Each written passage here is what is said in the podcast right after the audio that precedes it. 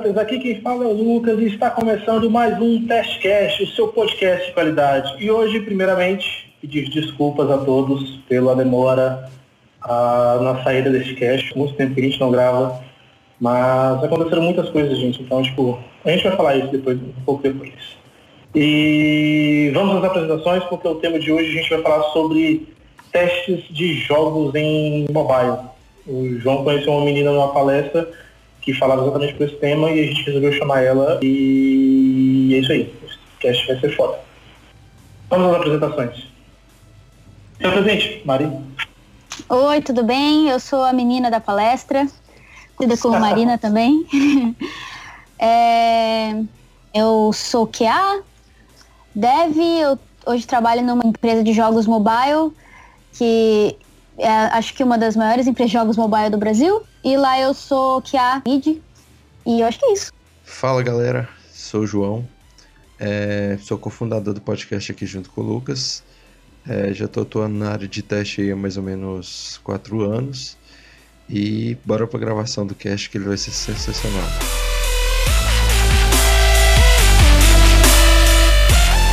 Marina, é, vamos lá.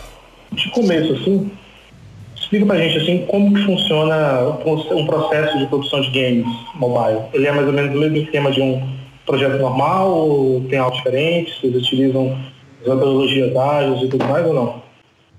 Ele é bem parecido sim com um processo normal. É, a empresa que eu trabalho, a gente faz ágil, alguns Kanban, outros times Scrum. Então, é, esse processo ágil, assim, ele é bem parecido. Você tem é, sprints, você desenvolve. Eu acho que o, a principal diferença é os profissionais que, que trabalham, que é um pouco diferente. Geralmente é, é aplicativo, web, você tem desenvolvedores, você tem, sei lá, designers e, e não tem é, tantos tipos, né? Tipo, dá para você fazer equipes bem mais multidisciplinares. Agora em games tem é, a pessoa que é o artista, que, que desenha as coisas. Também tem o, o, GD, que é o game designer, que faz essa conceituação é, do jogo e pensa como que ele vai ser. É, enfim, se tiver uma história. E tem mais um, mais um profissional que chama System Design, ele só balanceia as coisas quando a gente fala balancear, é ver se, é ver se por exemplo, as, tá fazendo sentido dois heróis terem mais ou menos a mesma força e tal. E faz a economia do jogo também para você, para sei lá, um item ser a quantidade de caro que ele precisa ser. É, e, então tudo esse, tudo isso esse cara que faz. Também tem alguns times animadores, tem desenvolvedor e tem QA, claro, que, que participa de tudo isso. E, Marina, é sobre estrutura da equipe lá, como é que é? Tipo, vocês são divididos por squads? É, tem um QA por squad? Como é que é a proporção de dev para QA? É, como é que vocês estão estruturados nesse sentido? Lá a gente é dividido por squads também, e daí cada squad a gente tenta colocar umas 7, 8 pessoas no máximo, que geralmente são os quatro desenvolvedores, um, um GD, um artista, um system, então, é, e um QA. Então, é geralmente a proporção que a gente, que a gente costuma fazer é de quatro devs para um QA, assim. E, e, todos os squads têm QA, todos os jogos têm QA. Até aqueles que estão ainda em conceito, que não tem nenhum tipo de programação envolvida, eles têm QA também. Tá, e levando em consideração isso, o... qual seria, tipo assim, a diferença de, do QA testar um jogo e testar um software? Porque eu imagino que, assim, quando a gente fala software, é, eu vejo ele, assim, em muitos casos, como algo menor do que o game, porque o game deve ter, tipo, um bilhão de situações possíveis a se seguir e, tipo, eu fico imaginando se existe uma quantidade de casos de testes, vamos dar, sei lá, se posso colocar isso, para cada ação que talvez o herói, o personagem tome para chegar ao objetivo ao final. E, tipo, como que é tratado isso? Você senta com um cara que conta, que cria a parte da história e vai montando, você já tem já, tipo, um, um insight de como funciona a, a a história e já sabe mais ou menos como é, testar isso? Como é que funciona essa parte? Então, é, é o que você falou mesmo, assim, a principal diferença é que, nossa, games é muito multivariado, você não consegue guiar tanto usuário, né? É, geralmente quando você trabalha com software, com produto, sei lá, você tem um site de compras, então o objetivo é que o cara coloque um produto no carrinho e faça o checkout. Às vezes você tem um, um, um cadastro, então você tipo, tem vários objetivos ali, você consegue meio que guiar. Agora, games muitos, muitos jogos têm uma linearidade já, então é mais fácil, porque, é, enfim, tem um, uma história a ser seguida. Daí, quando é assim, a gente pega antes e vai fazendo o, os casos de testes em cima disso. Mas jogos que eles simplesmente não são assim, eles têm. É, é, você não controla o que, que o usuário vai fazer primeiro, então é, você tem sei lá, um, mundo livre, por exemplo, você não conseguiria testar nunca todos os cenários possíveis. O que, o que a gente faz é, é testar uma boa parte de, de cenários assim, diferentes entre si é, e, e, e conseguir fazer a automação no resto e principalmente fazer bastante teste em, em camadas mais baixas, assim, para ver que tá tudo funcionando, porque muitas, muitas coisas a gente não consegue testar tudo assim manualmente. Hum, entendi. É, Marina, eu tenho outra dúvida. É, com relação à atuação do QA no processo de desenvolvimento, né? A gente tá. A gente sabe aí quais são geralmente os papéis do QA durante o processo de desenvolvimento do mundo ágil, né? E eu queria que você explicasse um pouco como que é a atuação dele é, no contexto de desenvolvimento de jogos, né? Como é que é que funciona esse processo aí? Quais são as atividades e tudo mais? É, nesse contexto aí, para a gente ver como isso pode. É, o quão diferente é né, do processo tradicional. É... Ah, legal. Então, a primeira coisa que, que o pessoal faz é levantar uma hipótese, né? Uma, como o jogo geralmente a gente não está resolvendo nenhum problema, a gente tem alguns insights, alguns dados do mercado e fala assim, ah, seria legal se a gente fizesse um jogo desse estilo aqui. E daí tem, um, tem esse levantamento de hipóteses e, e daí essa hipótese de jogo vai para um, conceito. Daí quem, quem trabalha geralmente nesse conceito é o, o game designer, o content designer, enfim, às vezes chama de um jeito, às vezes chama de outro. É, e daí essa pessoa ela vai desenhar como se fosse um, um fluxograma de informação assim do jogo, é, principais conceitos. E, e daí nisso que a já consegue atuar, ver se não vai ter algum tipo de, de furo, é, se aquela informação faz sentido, como se fosse ler um, um documento de, de requisitos, alguma coisa desse tipo, só que é um fluxo de um jogo, né? E, e daí depois esse geralmente vai para um artista que, que começa a fazer um pequeno protótipo.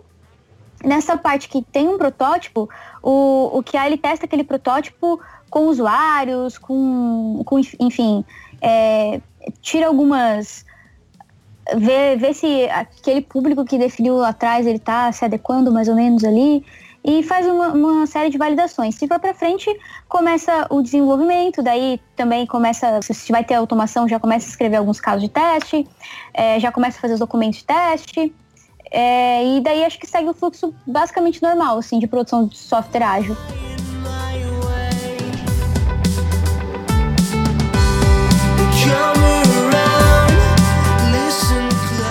Em questão de, você falou anteriormente que vocês automatizam.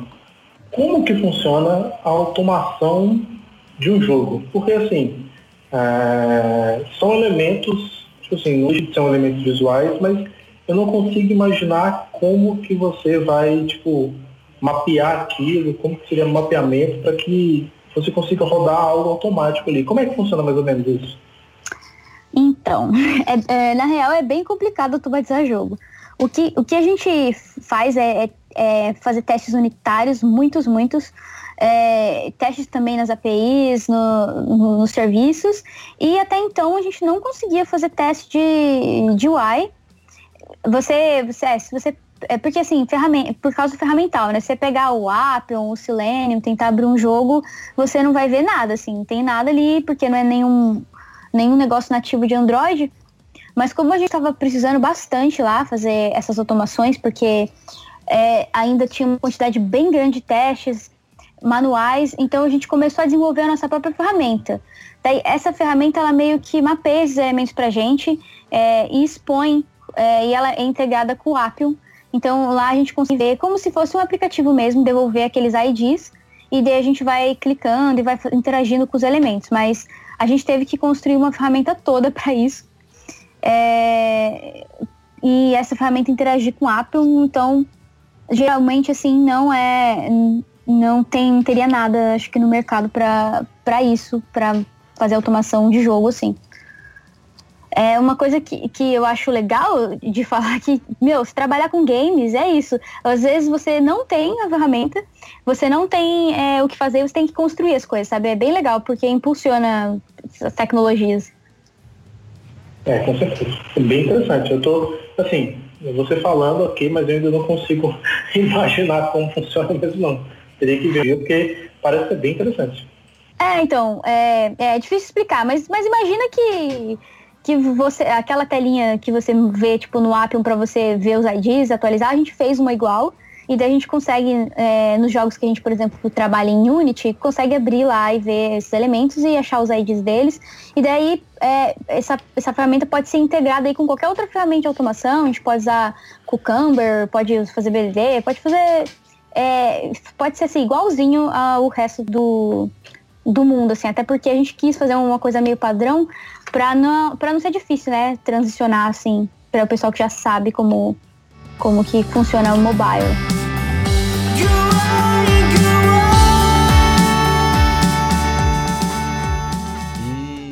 Entrando, assim, nessa questão de, de, de tipos de teste, né, já que a gente citou, tipo, teste de API e tudo mais...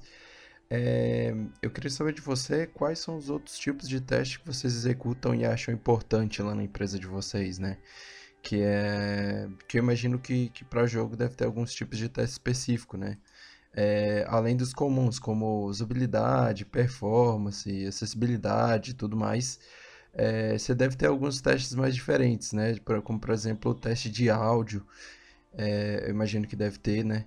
É, e deve ter mais outros, né? Quais, quais são esses aí? Você consegue falar pra gente? É, o teste de usabilidade é um dos que a gente mais faz e geralmente é nas outras empresas que eu, que eu já trabalhei era, era difícil a fazer teste de usabilidade, né? É, ele é uma coisa que talvez alguns designers façam, mas é bem difícil, assim.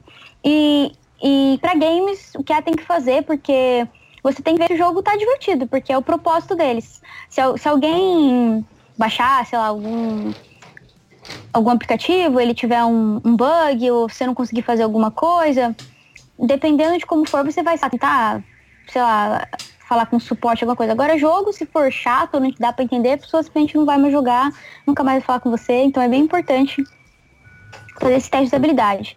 E daí a gente, a gente faz lá, geralmente escolhe usuários, faz uma entrevista e, e enfim, toda essa parte para ver a experiência do usuário, ver se o jogo está divertido, que é bem legal, bem diferente. Um outro teste diferente é o teste de balanceamento e level designer, que chama, que é para ver se aquele level dá para jogar, para ver se ele, por exemplo, você está no level 20, para ver se o, o level 20 está numa dificuldade que faz sentido com a progressão do jogador, se foi mais fácil ou mais difícil do que o outro level, se não tem nada que é impossível de passar. Então é todos, todos esses balanceamentos, assim, ver se um personagem não tá muito mais forte que o outro, e, e, se, e se tivesse é de propósito, se não é, porque então é bem, é bem diferente, sim, e, tem vários, vários métodos que a gente usa para fazer isso, até para ver uma, uma, uma, contas loucas lá para ver se tá tudo certo, sim, é bem, é bem legal, é bem diferente também. O teste de áudio que você falou, então a gente faz também teste, é, teste de áudio para ver se é, tá saindo áudio, para ver se não tá incomodando, se quando você clica no, negócio que é fazer tal barulho, tá fazendo barulho certo, enfim, é, se não tem delay. Então tem que rolar esse teste também. É, um, um, teste que é bem diferente é de física. Então, se você tem, sei lá, um, um jogo que uma bolinha cai, você tem que ver se ela tá caindo é, certo, sabe? Se não tá sendo muito rápido ou muito devagar. É, se, se, enfim, não tem nenhum objeto que você possa entrar dentro que não deveria. É, esse tipo de teste também que a gente tem que ficar atento. O teste performance que você falou, e para jogo é bem diferente esse teste de performance. A gente também faz teste de performance em API para ver se, se não vai cair se muitos usuários é, acessarem ao mesmo tempo. Só que tem também teste de performance, vê lá como teste de performance, é para ver se o nosso jogo está performando bem no, no device, né? A gente mede FPS, a gente mede. A gente tem algumas métricas assim diferentes e algumas também ferramentas diferentes para medir esse tipo de coisa. É, eu acho que é isso. E, e, a gente faz todos os outros testes de software normal. Então a gente faz teste de integração, teste funcional, a gente faz é, teste de ads, analytics, teste de regressão. Então todos os outros testes a gente também faz. É, e aí vocês chegam também a executar algum tipo de teste AB? É, por exemplo, vocês pegam um recurso visual do jogo e lança ele de formas diferentes para para porções diferentes de usuários e para ver qual que está sendo mais adotado, qual que a galera está curtindo mais e esse tipo de coisa? Fazemos teste B, tanto assim, desde um ícone que a gente que a gente fala assim, ah, esse ícone fica melhor vermelho ou azul, vai chamar mais atenção do público, vermelho ou azul. Daí a gente faz o teste AB. Dentro do jogo também a gente faz é, para ver se, por exemplo, às vezes a gente está com dúvida no, no balanceamento, assim. A gente deixa o personagem um pouco mais forte em alguns, uh, para alguns usuários, um pouco mais fraco para outros e ver quem que se dá melhor, quem que joga melhor, qual, como que fica melhor, assim. E, e, e coisas mais simples também, né? É, no menu, se você está com dúvida, por exemplo, em quais são as coisas que as pessoas usam mais, então a gente faz bastante teste AB, até porque é bem, é, é bem rico saber como que os usuários se interagem no nosso jogo, já que não é uma coisa que a gente consegue controlar muito.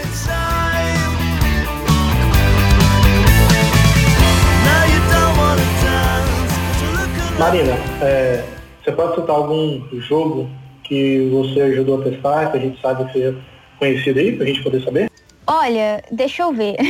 Eu acho que um dos, um dos mais conhecidos foi o Call Evolution, que é um jogo que você junta duas vaquinhas e daí tem vários animais, né? É, o Call Evolution acho que foi o mais que ficou mais conhecido, mas tem de vários animais assim. E esse jogo é bem viciante. E, e, ficou assim, ficou meio famoso. Tem jogo pra caramba, gente. Se vocês quiserem, só procurar na Google Play Tap, Tap Games. Lá você vai ter vários jogos que a gente fez. São mais de 400 jogos, é bastante jogo. Tá. Uma coisa que é interessante saber, Marina. É um fluxo de, de entrega do, do game. Vocês utilizam tipo um esquema tipo de é, integração contínua, de cada um fazer sua parte, já rolar o deploy, ou não, não, não acontece dessa forma, ou tem um outro, um, um outro tipo de fluxo para entrega de um jogo? Você, vocês utilizam outra forma ou essas de Continuous Deliveries e Continuous Integration já também funcionam para vocês? Funciona pra gente. É, é, como é um app, né, a gente, a gente praticamente faz uma integração para gerar uma build e daí a gente submete para o Google, Google, a App Store e daí de lá eles disponibilizam o jogo pra gente, sim. Então é bem é bem tranquilo essa integração. E qual dos dois sistemas operacionais dá mais trabalho para com relação a games, Marina? Olha, é, geralmente Android é, low-end, assim, dá, dá uns Sim. problemas. Sim.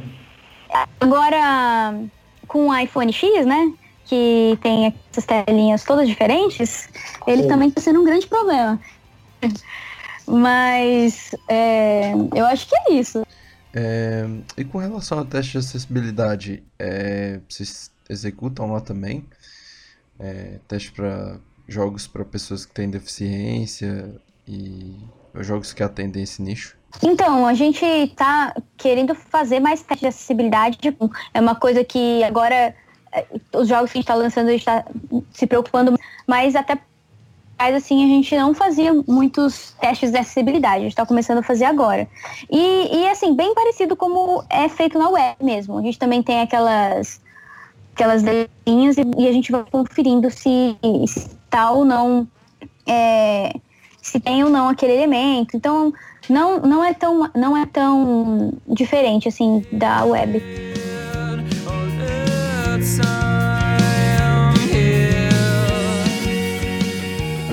É, Marina, para mudando um pouco o foco, assim, sim, a gente está a gente está ouvindo você falar sobre testes e a gente fica tipo, bem empolgado, mas muito, muito, muito, muito curioso, porque é algo totalmente fora da curva.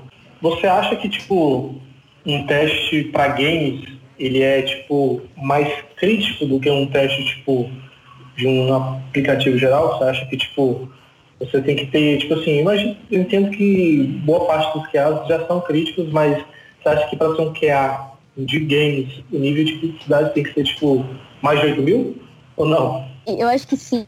Mas e, e, e assim, você tem que você tem que jogar, né? Você tem que ser gamer, entender de jogo. Não, acho que você não precisa ser, tipo, super fanático e tal, mas você tem que entender de jogo, porque é, é assim, muitas, muitas coisas que, que, é, que faz parte do processo de produção de games é você justamente entender como que os jogos funcionam por dentro e tudo mais. E, e se você vem, é, se você não joga, se você não entende nada de, nada de jogo, vai ser bem difícil você ser crítico no, nesse ponto, nesse ponto que precisa, sabe?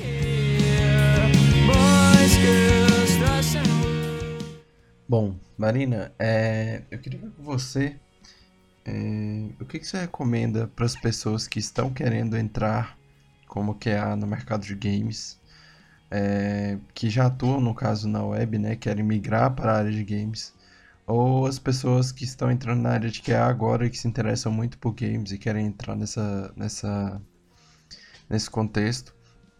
É, o que, que você recomenda para elas estudarem e quais skills que você acha que elas precisam se atentarem em desenvolver mais é, para ser um QA no, no, no, mercado gamer, né? E também é, onde procurar vagas é, para que estejam nessa nesse nicho aí? É, eu acho que, que assim, pessoa, se você está em que a web, mobile, você já tem meio caminho dado, porque você já entende de testes, você já entende de, de qualidade no geral, né? E, e eu acho que assim, o que, o que é legal você o que é legal fazer é geralmente procurar um curso de game designer, tem alguns na internet, você entender um pouco mais sobre como que é feito esse design dos jogos, entender um pouco mais como que funciona por dentro, mas por, por, por, por ser uma coisa que vai precisar, eu acho, eu acho então muito importante você gostar de jogar, é, jogar bastante, ter bastante referência, porque é uma, é uma coisa que que é bem difícil de você testar se você não tem nenhuma referência de jogos parecidos. Então, lá também a gente não testa só os nossos jogos, a gente testa jogos que são parecidos com os nossos, né? Para ver se a gente está fazendo alguma coisa diferente, se o que, que a gente é melhor, o que a gente é pior. Então, é, eu acho que é isso. E lugares para procurar, tem a Tap Games, que é uma empresa muito boa. É, mas eu acho que tem a Abra Games, que é uma que é a Associação de, de Empresas de Games do Brasil, Lá tem, tem várias empresas. É... E, enfim, eu acho que é um mercado que, que agora que está crescendo no Brasil, não tem tantas empresas, mas com certeza, se você tiver interesse, é, estudar um pouco sobre game designer, não é tão difícil de você entrar.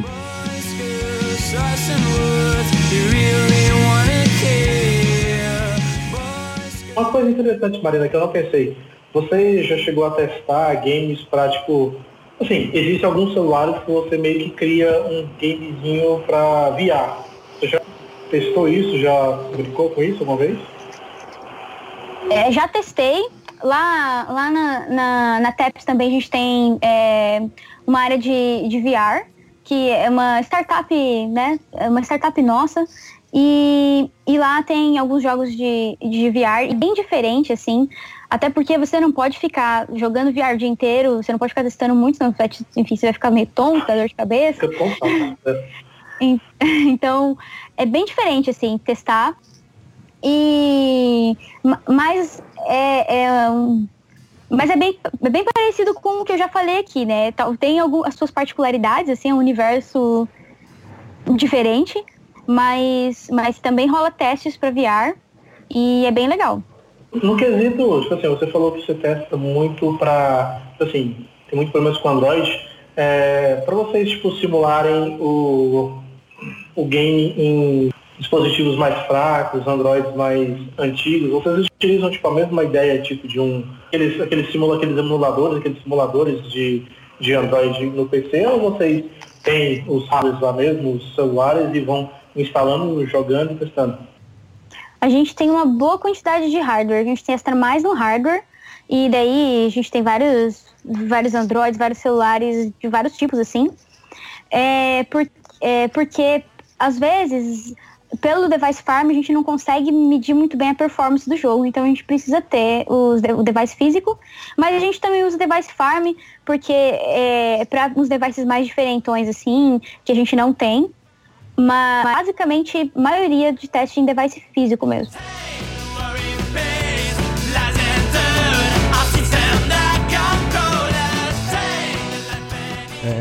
Marina, a gente tá chegando no final do episódio. É, tem algum recado que você gostaria de deixar aí pra galera? É, eu quero falar só para virem. É muito legal trabalhar com games. Game, games impulsionam as tecnologias, é, é, é, bem legal. Os desafios são bem grandes, então se você tiver realmente interesse, é, pensa assim, né? Porque é difícil as pessoas pensarem de trabalhar com games como uma possibilidade. Principalmente meninas. Meninas, por favor, tem muito pouca menina no, em games. Venham. A gente vai finalizar aqui, Marina. Eu agradeço muito a sua presença. Foi muito interessante, muito legal mesmo. De saber como é que funcionam as coisas. E agradeço muito a sua participação. Espero que volte em breve para novos temas, novos assuntos referentes a games e celulares mobile, que é bem, bem bacana. E e é isso aí. E agradeço o pessoal também que está ouvindo o cast. A gente pede desculpas a vocês, gente, pelo tempo que demorou para fazer esse cast, mas a gente está voltando com tudo aí. Bom, é isso aí. É, eu queria agradecer também a Marina, né, a participação dela. Tenho certeza que o conteúdo que ela trouxe aqui vai sanar dúvidas e curiosidades de muitas pessoas aí com relação ao contexto de, de testes em games, né? É, queria agradecer a cada um de vocês aí que está ouvindo. Sem vocês o podcast não seria nada. É, pedir desculpa aí novamente pelo, pelo atraso nos episódios, né? Mas agora a gente está voltando com tudo. E, e é isso aí. Gente, valeu. Espero que tenha sido legal. é, esclarecido dúvidas. E, e que bom que vocês voltaram. A gente, a gente vai deixar o seu LinkedIn aí no, no, no, no live aí do, do cast. Então, o pessoal que quiser adicionar a Marina no LinkedIn aí e depois quiser tirar dúvida, pode adicionar lá, adicionar eu e o João também. Então, se você à vontade. E qualquer blog, qualquer coisa que você tiver interessante, Marina, você acha que pode passar para o pessoal, você passa para o João aí, algum link, alguma coisa, pra gente colocar na descrição do, do cast. Ah, tá bom, legal. Tá bom? Tá bom. Valeu. É isso aí, então. E é isso aí. Obrigado, Marina. Valeu, galera. Falou. Obrigada,